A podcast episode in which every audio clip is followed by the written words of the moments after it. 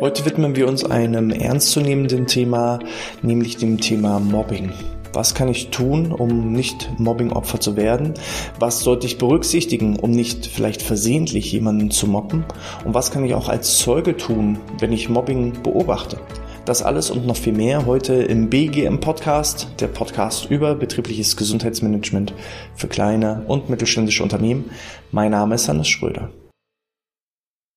Das Thema Mobbing haben wir an der einen oder anderen Stelle hier in den verschiedenen Podcast-Episoden schon mal angeschnitten. Ich möchte fast sagen, touchiert. Aber konkret angesprochen haben wir es tatsächlich noch nicht, weil es handelt sich einfach um ein hochsensibles Thema.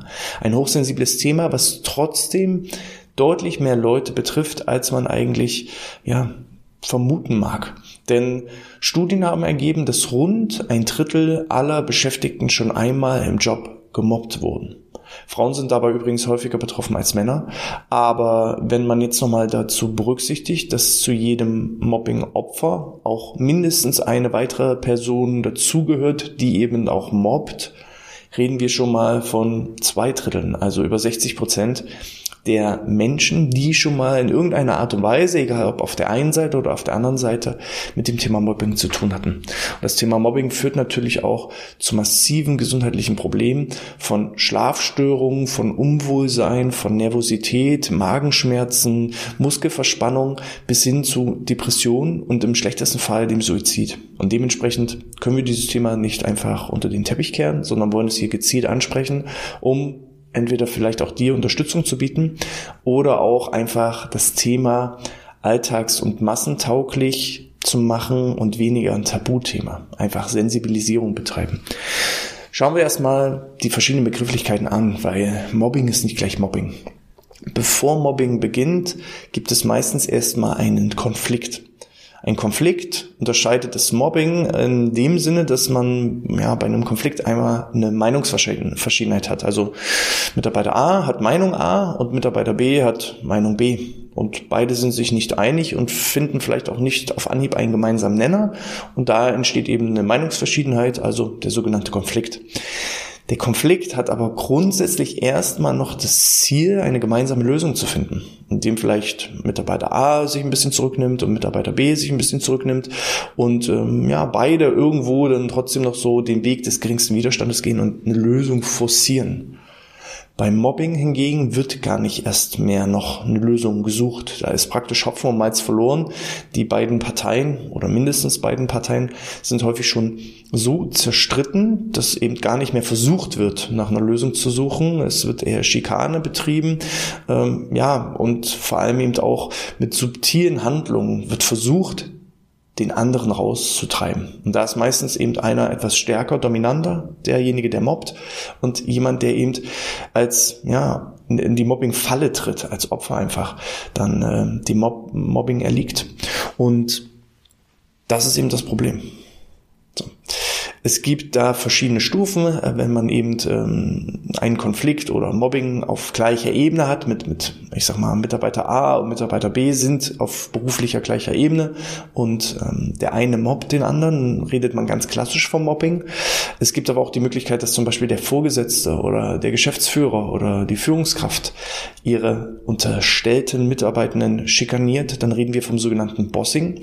Es gibt auch den umgekehrten Fall, dass sich praktisch das Team ab abwendet von der Führungskraft und eigentlich mit den Handlungen und dem Doing dafür sorgt, dass vielleicht auch die Führungskraft ja resigniert und das Feld verlässt, das Arbeitsumfeld verlässt. Ähm, dann reden wir vom sogenannten Staffing. Ähm, ja, und so hatten wir, haben wir einfach verschiedene Ebenen des Mobbings.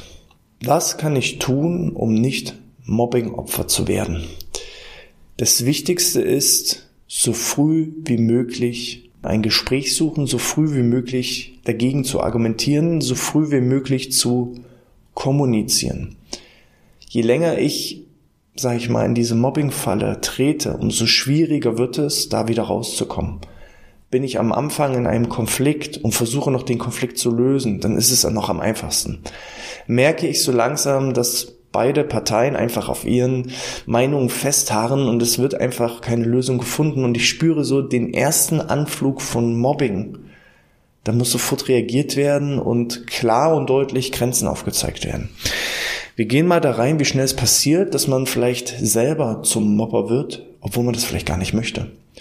Es ist eine Situation, ähm, das Team ist zusammen und vielleicht die Führungskraft macht einen Witz, der als nett gemeinter Witz auf Kosten von einer Person so wahrgenommen wird. Es wird auch vom von der Führungskraft so wahrgenommen, es wird von den Teamkolleginnen und Teamkollegen als Witz wahrgenommen, nur eben die betroffene Person, über die jetzt gelacht wird, die empfindet das gar nicht witzig, sondern die fühlt sich persönlich gekränkt und verletzt. Und jetzt ist es halt total schwierig zu differenzieren, was ist jetzt Mobbing und was ist ein Witz, weil für denjenigen, der, der den Witz gerissen hat, für den war es ein Witz. Und auch für diejenigen, die drüber gelacht haben, war es ein Witz. Es haben vielleicht nicht alle darüber gelacht und sind der Meinung, ah, das war aber ein bisschen taktlos. Diesejenigen sind schon wieder eher auf der Meinung desjenigen, der sich verletzt fühlt. Und derjenige, der verletzt ist, der betrachtet es als Mobbing. Und da sieht man schon mal, wie komplex diese Sache ist. Und ich kann euch sagen, genau diese beschriebene Situation ist mir selber so passiert. Ich war derjenige, der einen Witz gerissen hat, es eigentlich gut meinte, auf jeden Fall niemanden damit verletzen wollte, aber jemanden verletzt hat. Und mir wäre es nicht bewusst aufgefallen, wenn die Person es mir nicht gesagt hätte. Die Person, die ich verletzt habe, kam im Nachgang zu mir und hat gesagt, Hannes, ich muss mit dir sprechen, das geht so nicht, ähm, ich möchte es nicht.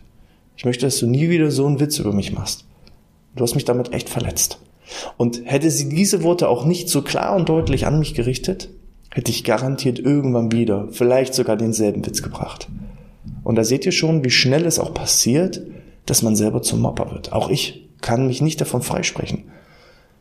Und auch ich habe jemanden verletzt, obwohl ich es nicht wollte. Aber die Person fühlte sich verletzt. Und das, was sie gemacht hat, war aus meiner Sicht das absolut Richtige, dass sie es direkt angesprochen hat und mich in die Schranken gewiesen hat. Und das ist eben der erste Schritt.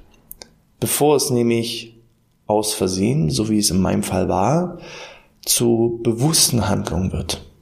Diese bewussten Handlungen werde ich bei dieser Mitarbeiterin jetzt nicht mehr treffen, weil sie mir klar die Schranken aufgezeigt hat. Und das ist zumindest erstmal Rat Nummer eins. Versucht so früh wie möglich jede Art von Schikane oder von verletzenden Angriffen zu unterbinden. Sprecht es an.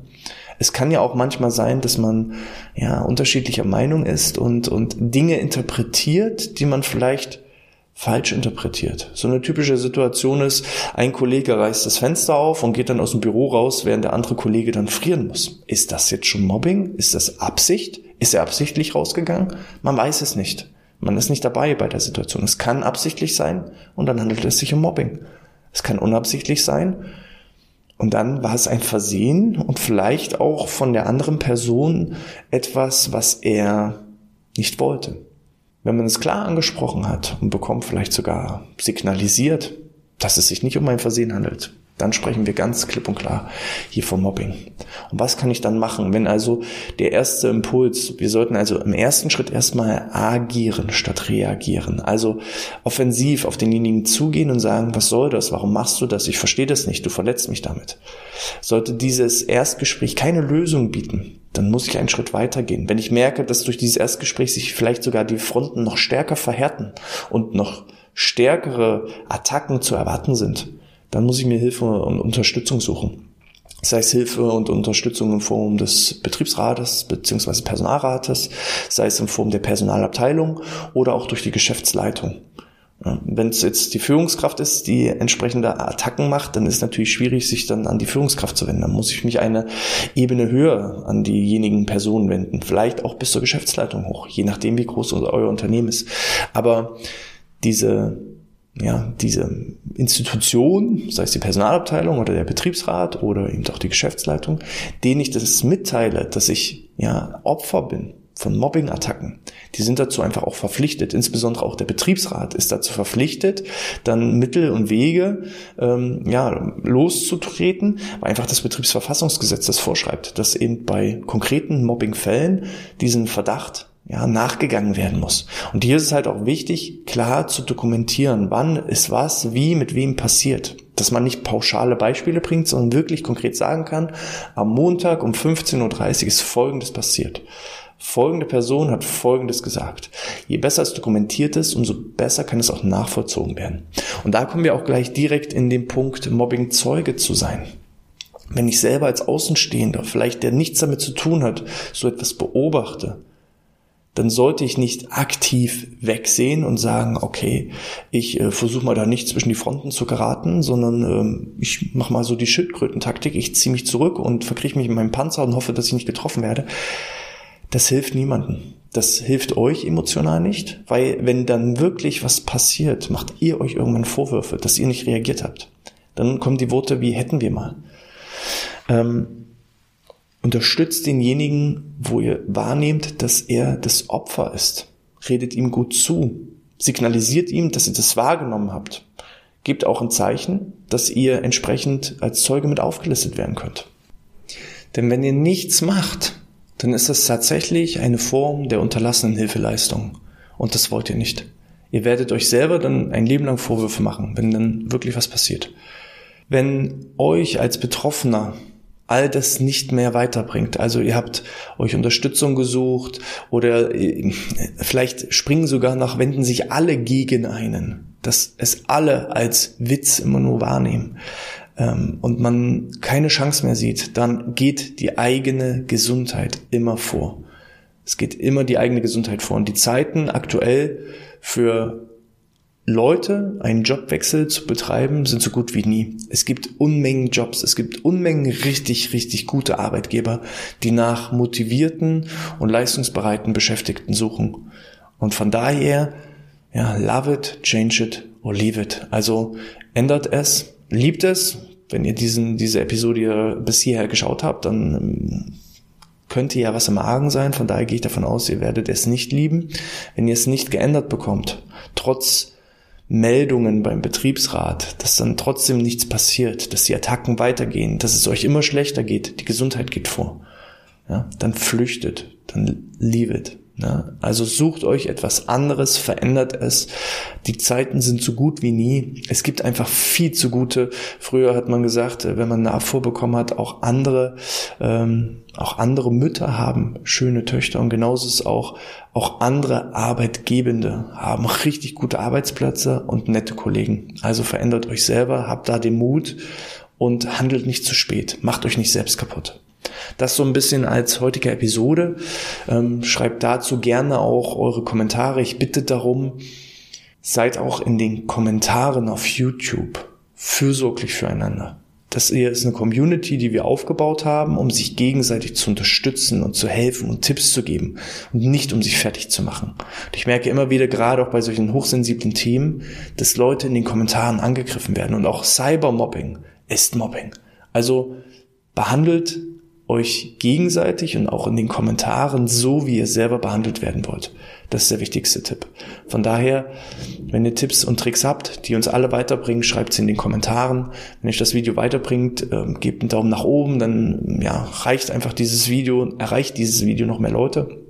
Und ähm, gerne hinterlasst auch eine 5-Sterne-Bewertung in iTunes oder in der Apple Podcast App, wenn euch das hier hilft und weiterbringt. So, ich freue mich, euch auch beim nächsten Mal wieder begrüßen zu dürfen. Wünsche euch viel Gesundheit, viel Kraft, bleibt gesund und bis zum nächsten Mal. Sportfrei. Ciao.